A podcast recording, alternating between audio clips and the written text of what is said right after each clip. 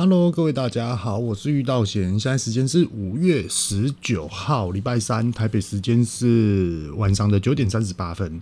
今天来的比较晚哦，因为刚刚呢，就女儿突然肚子饿，所以说呢，为她服务一下。好，这几天呢，呃，在职场上面呢、啊，聊了很多很多的话题。那我觉得呢，有些的部分呢，值得在上面跟大家分享。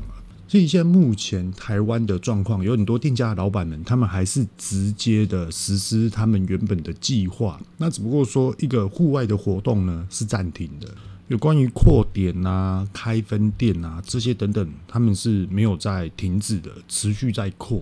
那今天也想要跟大家分享，就是说，嗯，我们有很多很多的活动，呃，在这个活动之前，我们应该要准备什么样的一个的心态跟态度，还有预备，那这后面呢会跟大家聊。也许前面大家可能还一头雾水，没关系，我慢慢慢慢的跟大家解释。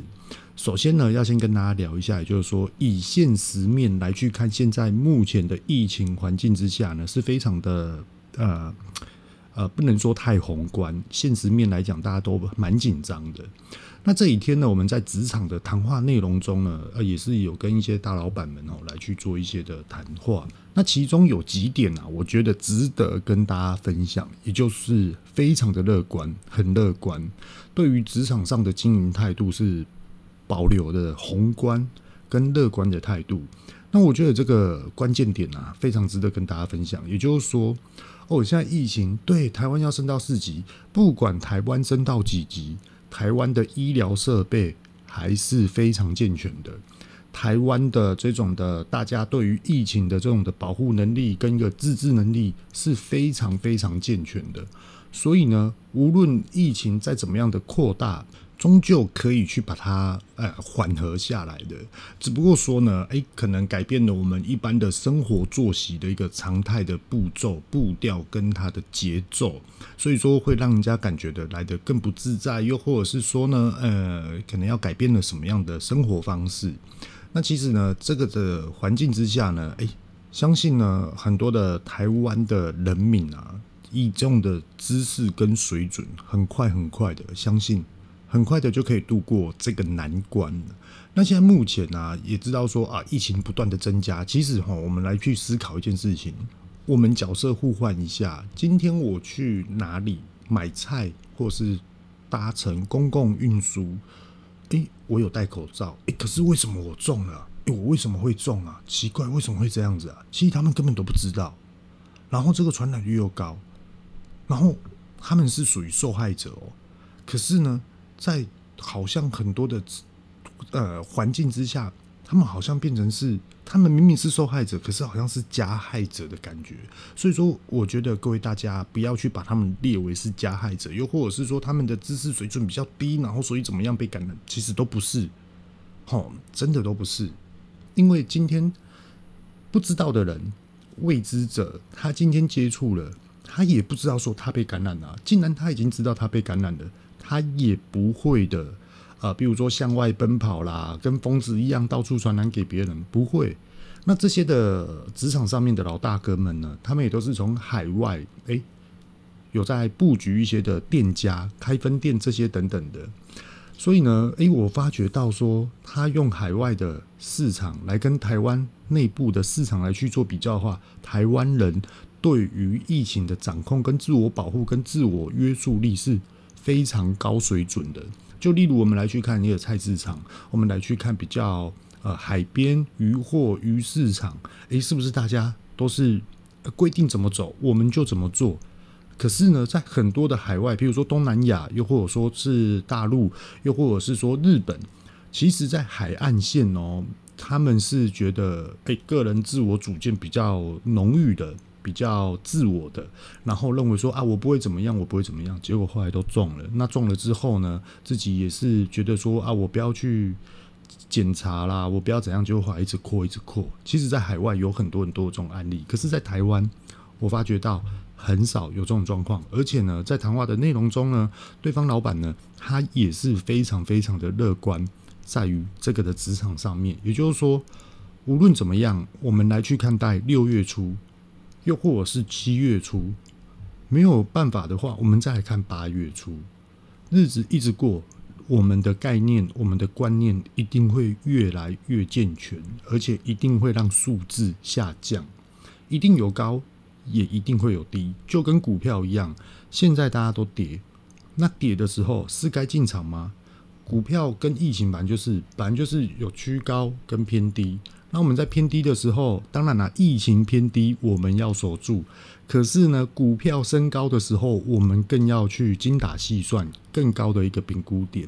那讲到这个对方老板，诶、大家是不是就很好奇？到底是什么样的品牌？到底是谁？这些等等的。OK，如果说想要知道的话，你可以去搜寻我的 IG 二零二零后这一家，上面呢就有拍到它的这个的品牌 logo，还有一些的商品。那它是在海外布局的，真的还不错。所以说回到台湾，想要慢慢慢慢的生根。那它现在也是不断的一直在扩点。像我们前几天呢、啊，诶、刚好晚上、诶、有空，然后就来去看说，目前呢、啊、在哪里有开分店啊？然后开分店的一些的想法，这些的过程。那这个呢，就大家可以去好奇的话，可以去看一下，去搜寻一下。那它的商品是真的还不错。好，OK，那我们就讲到这部分哦，就是说，诶，很是不是很多的老板，他们到现在有些是具没有安全感的，来去仔细精打细算，说现在的布局该怎么样。那另外一面呢，他就是非常的乐观，诶，该有的计划，该有的原先的定案，我们就是持续。可是只要是户外参展、户外活动，我们全部所有都先暂停。那讲到这部分呢、我觉得就值得跟大家来去聊了一个很多创业者跟有一些的高阶主管干部呢，我相信现在公司它全部所有的布局，可能通通都是一直在变化，一直在跳动。例如说，呃，我们现在呢轮流时间来上班。又变成是说，哎，现在我们呢开始视讯远端，又或者是说电脑主机你带回家，然后呢几点几分我们就在线上做什么样的事情，不要中断，然后在家工作。那在家工作的内容方式跟一些的小细节，到底公司要怎么去掌控，怎么去掌握，是不是就会开始有所变动了？其实我知道现在有很多的，比如说软体公司，又或者是说一些的加盟业者，又或者是说。各行各业啊，其实大家都遇到这种样的事情。不过我是觉得，哎，今天遇到这种事情，虽然说它是一直浮动、一直变动、一直去改变它这个计划跟做法的流程，那我呃建议各位大家要更有耐心，因为全部所有都是跟着疫情的趋势来去做随时的变动跟改进。因为最主要就是我们为了要解决顾客的问题，而我们现在内部到底要怎么样的来去定定好。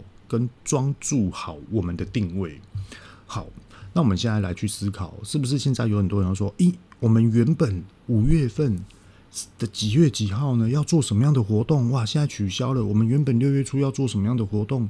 又要取消了，那取消到底要到什么时候呢？那现在怎么办呢？然后现在又有公司内部有好多的事情要做一些变动，哇，已经忙不过来了。我现在要去改变这些的行程，改变什么样的流程？哇，这都已经忙不过来了。这些等等之类的。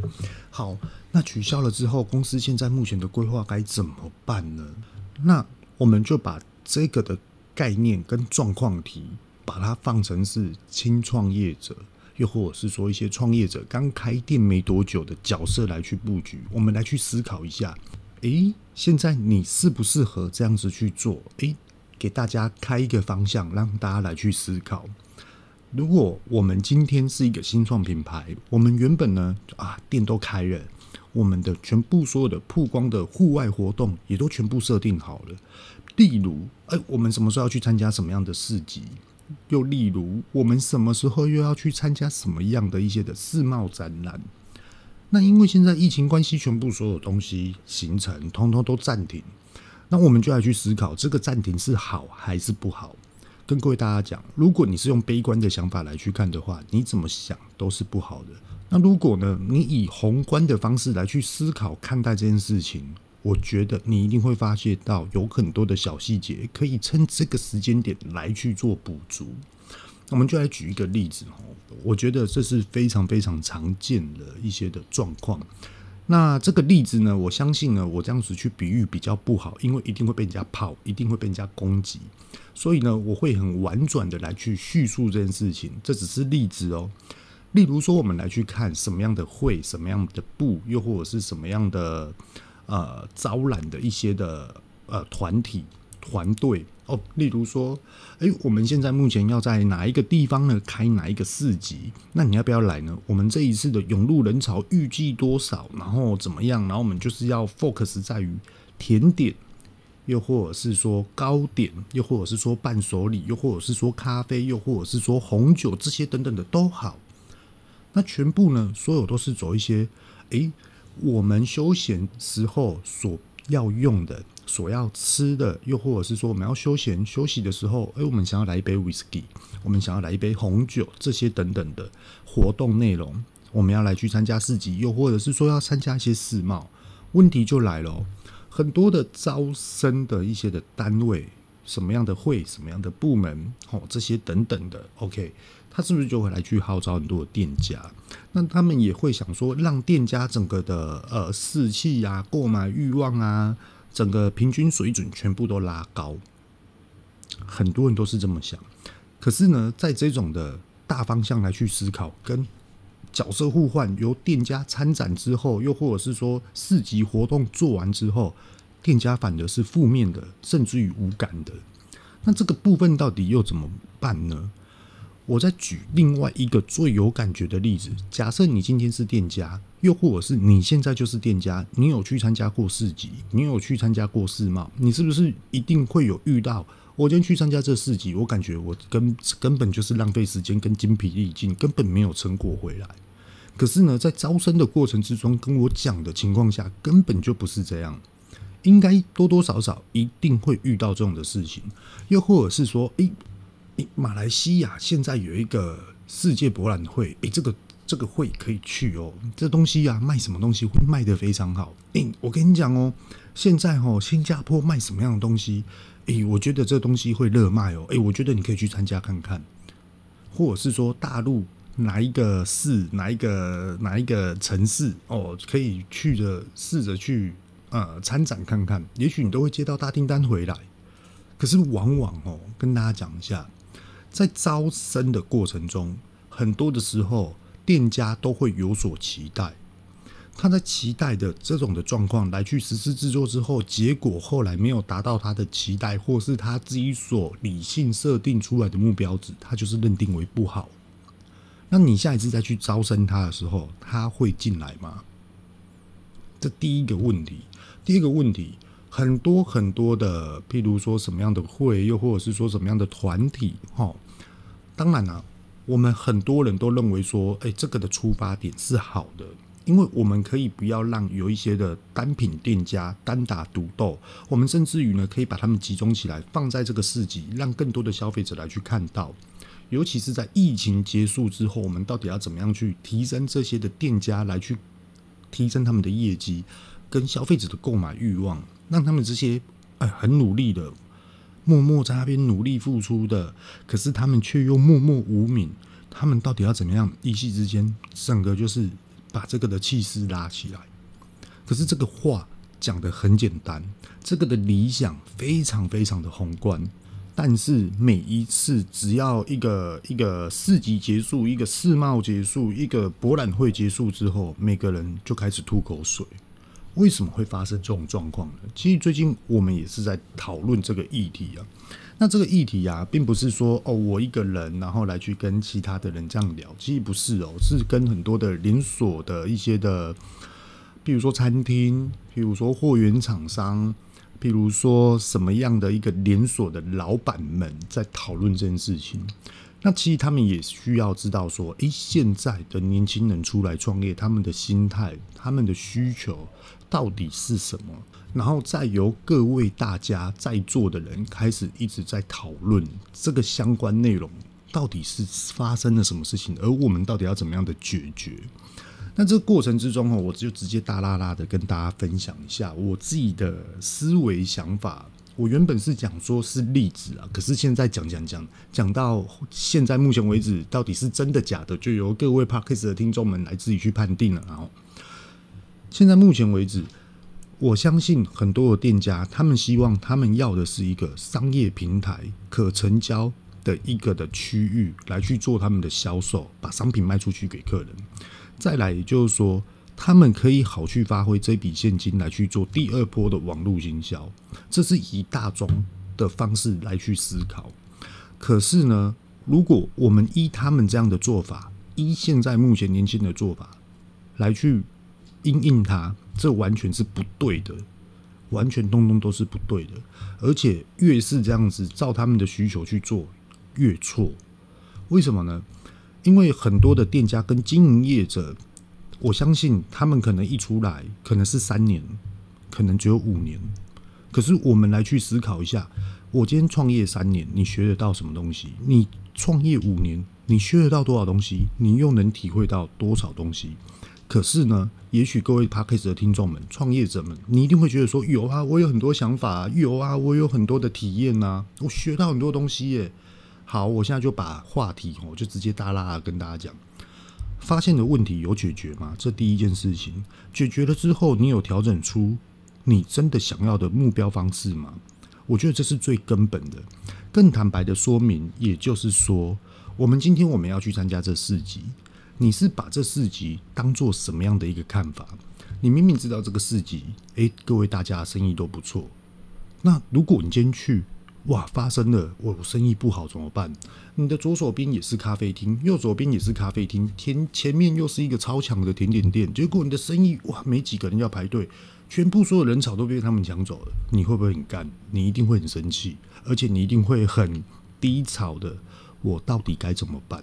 甚至于你一定会想要把这件品牌收掉，但你收掉了，对我们来说有没有关系？一点关系都没有。可是对你有没有关系？有。第一个，你失去了信心；第二个，你失去了你全部所有储蓄下来的金钱，烧了这一笔钱。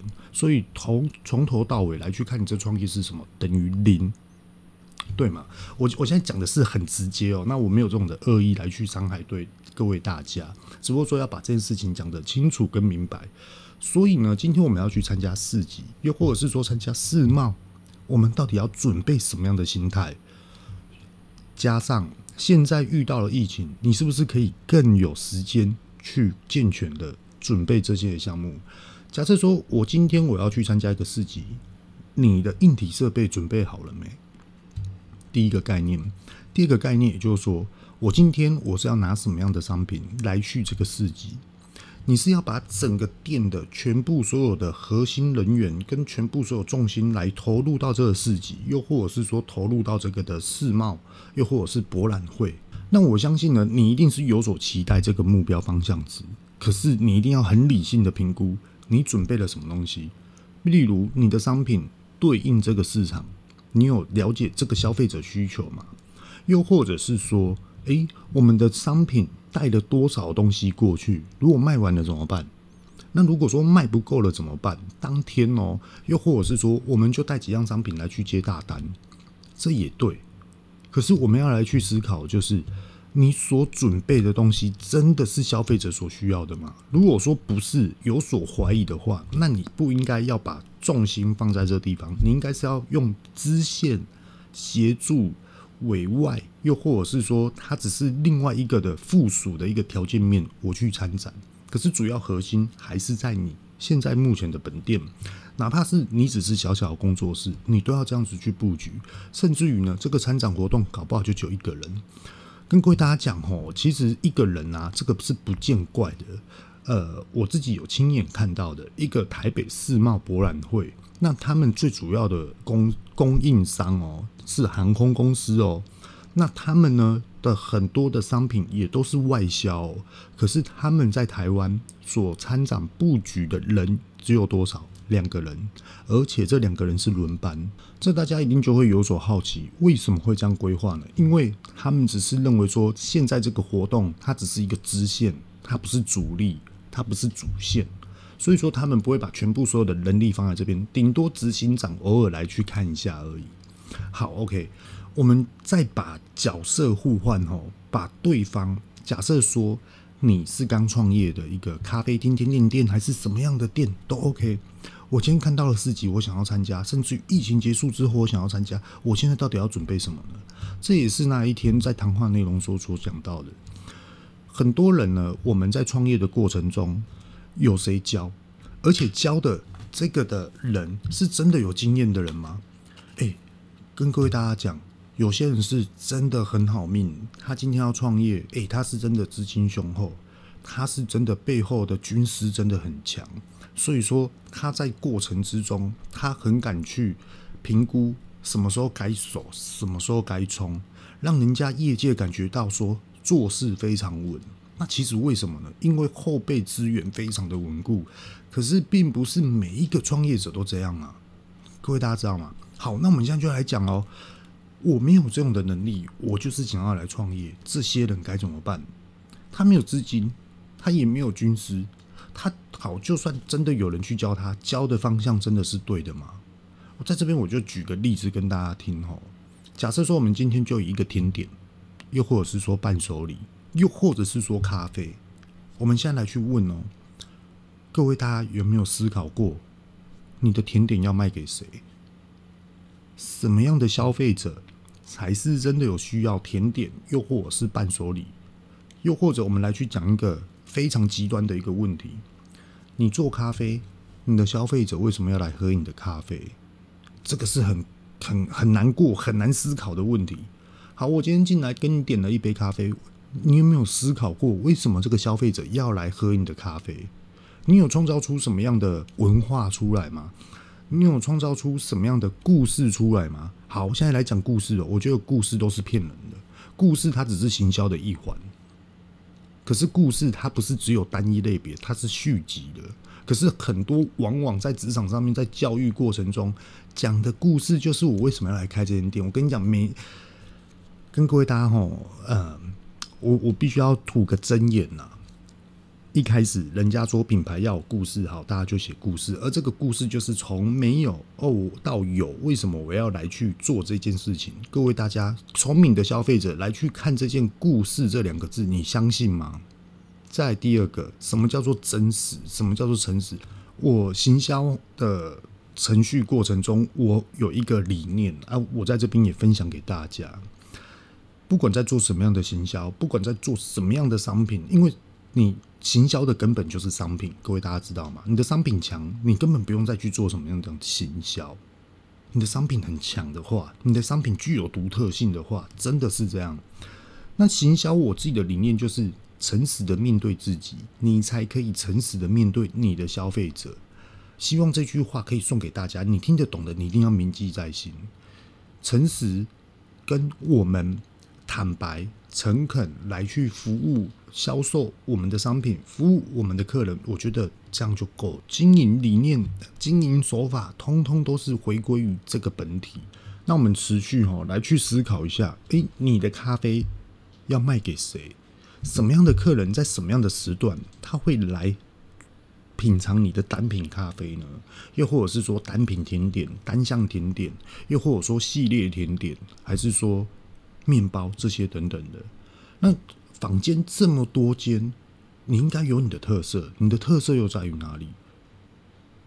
其实有很多的创业者都没有想过这个问题，而且很多的创业者，他们就是就是冲着就是我有胆识，我就是有决心要做，可是呢都没有去理性的做判断。所以说那一天的会议，我们也是我也是这样直接来去做一个主导，也就是说。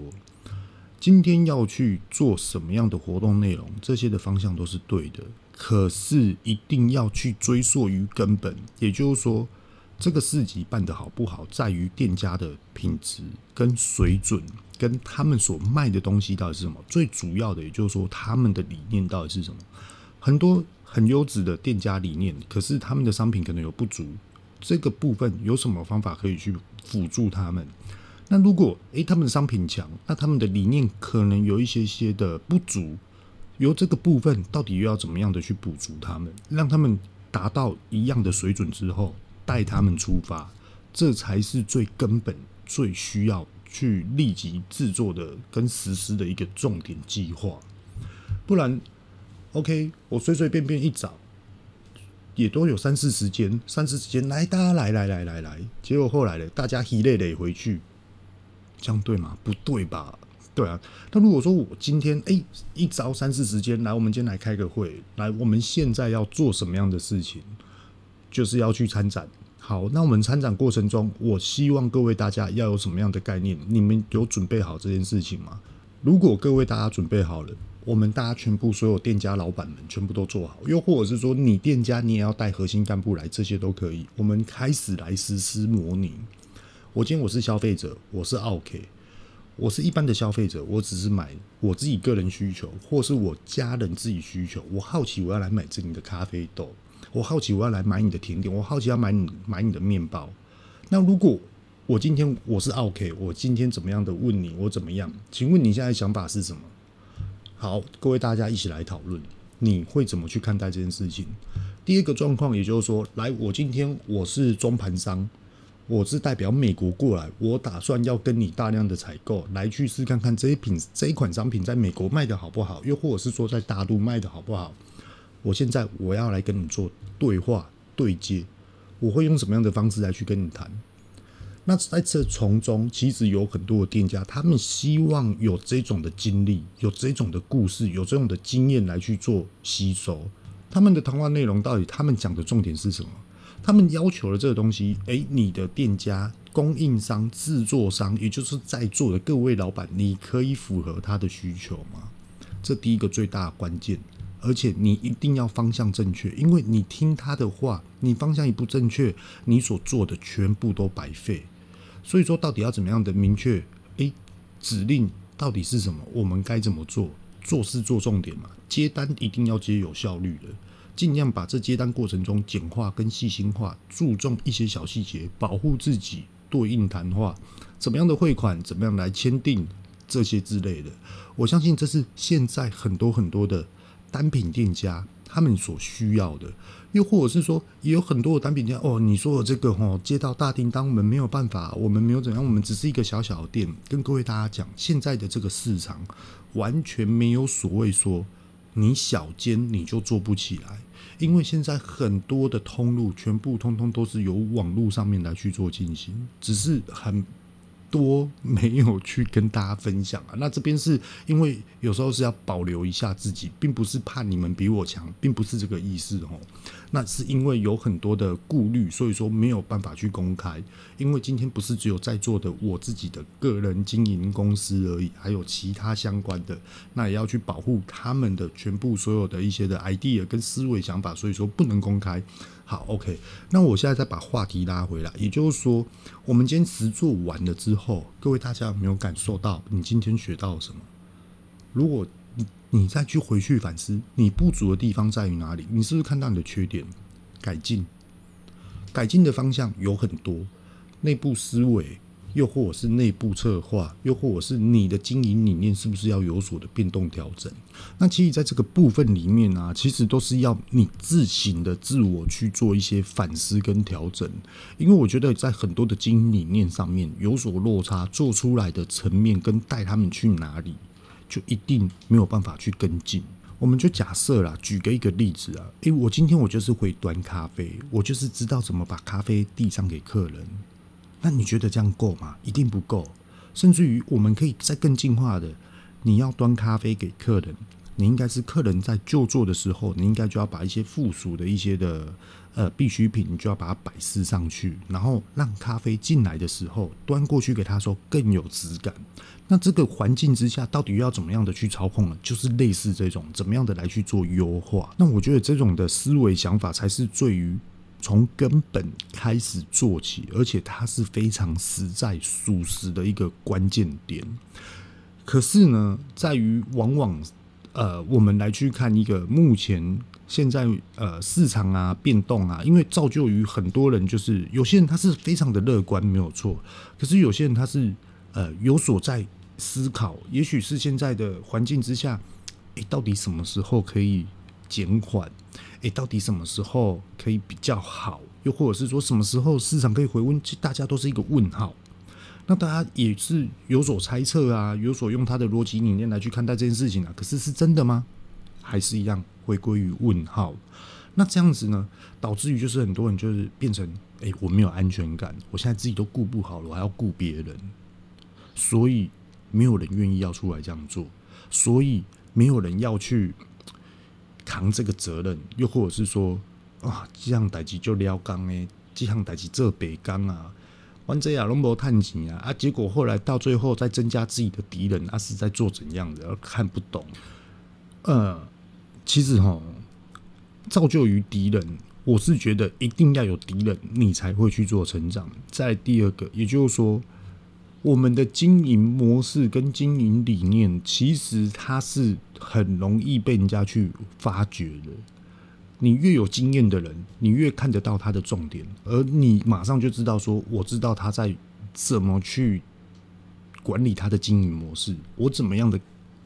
来去分析他的现在目前的危机状况，这是从一个非常厉害的人士，非常是具有一个职场条件的一个经验的人士来去看待的话，他可以马上的吸收。可是这个是你的 know how 吗？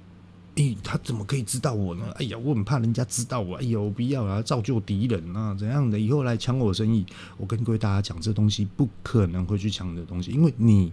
是因为有独特的服务跟独特的商品来去造就于你的市场。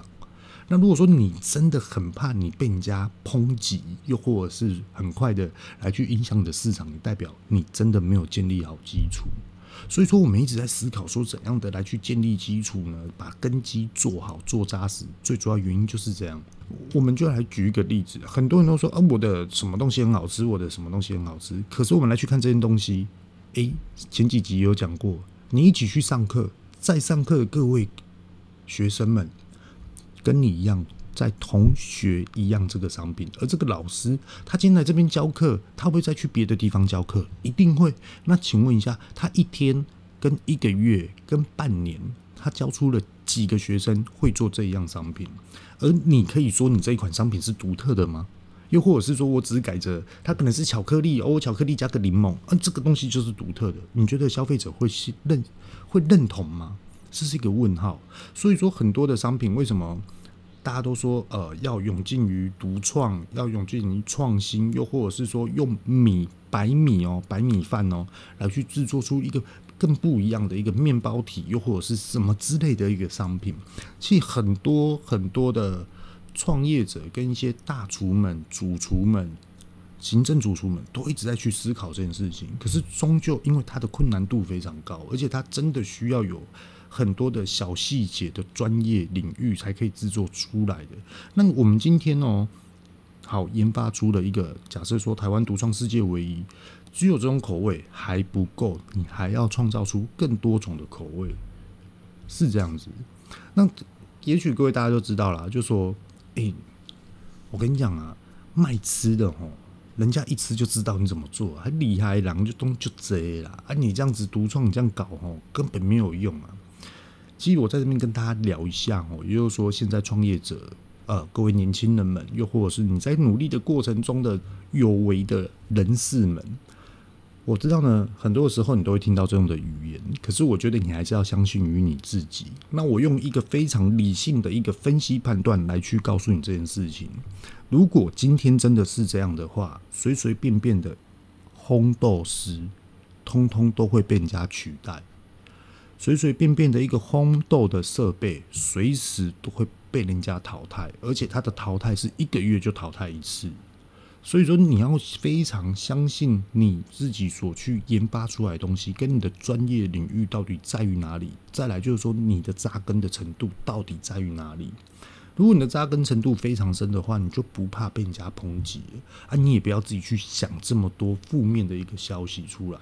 建议各位大家可以用宏观的方向来去思考，用乐观的方向来去看待你的事业体，仔细。悲观、卑微的来去看待自己的缺点，要如何去改进，应该是这么去判断。好，可是呢，跟各位大家讲一下，什么是最难的？难的就是你现在生意很好，你要怎么维持？这才是最难的。像刚刚前面也有讲到，就说，诶，其实竞争是好的，你的对手你应该更要珍惜。那我们现在来想哦。真的厉害的人，他难道不怕被人家超越吗？所以说，其实很多很多，你需要用很宏观的思维来去看待你全部所有的事业体，然后来去很卑微的来去看待，我现在还有什么样的方式还可以再进步，然后就算他已经是进步到到于一个紧绷哦，你要怎么让它维持跟优化跟它的量化？其实这个有很多很多的一些的实作细节，太多太多了。那今天呢，我们就大概分享到这地方，也希望对大家有所帮助啊。因为呢，刚刚我们在录影的过程中，先跟大家讲一下现在时间，台北时间是十一点零九分的，呃，蛮久的。那因为刚过程中哦，莫妮卡她有上来，然后她有说到，就是说，呃，我们有一个群主啊，莫妮卡那边的，然后呢是专门在讲咖啡甜点这一类的。群主上面有人在讲说，咦，有一个 Podcast 啊，然后他是什么什么，他是在讲我们这个平台啊，然后他就说，呃，里面有人在分享啊，就是怎么样来去经营甜点店啊，其实他就是在讲这个。莫妮卡他又上来说，诶，你在造就于敌人呢？我跟他说，那就造就于敌人啊，这样才会更强啊。对啊，实作就是这样啊！我今天录的就是这些，而且讲得更清楚、更明白。然后莫妮卡说：“好了好了，你要讲就讲啊，就随便，就是也他也搞不懂我在想什么，你知道吗？可是我是觉得有很多很多的思维哦，真的不要把自己局限住啊。那也就是因为刚刚跟莫妮卡讨论的这件事情，然后拖了比较多的一些的时间，那现在也累累的。好，那今天呢，我们就分享到这边，各位拜拜。”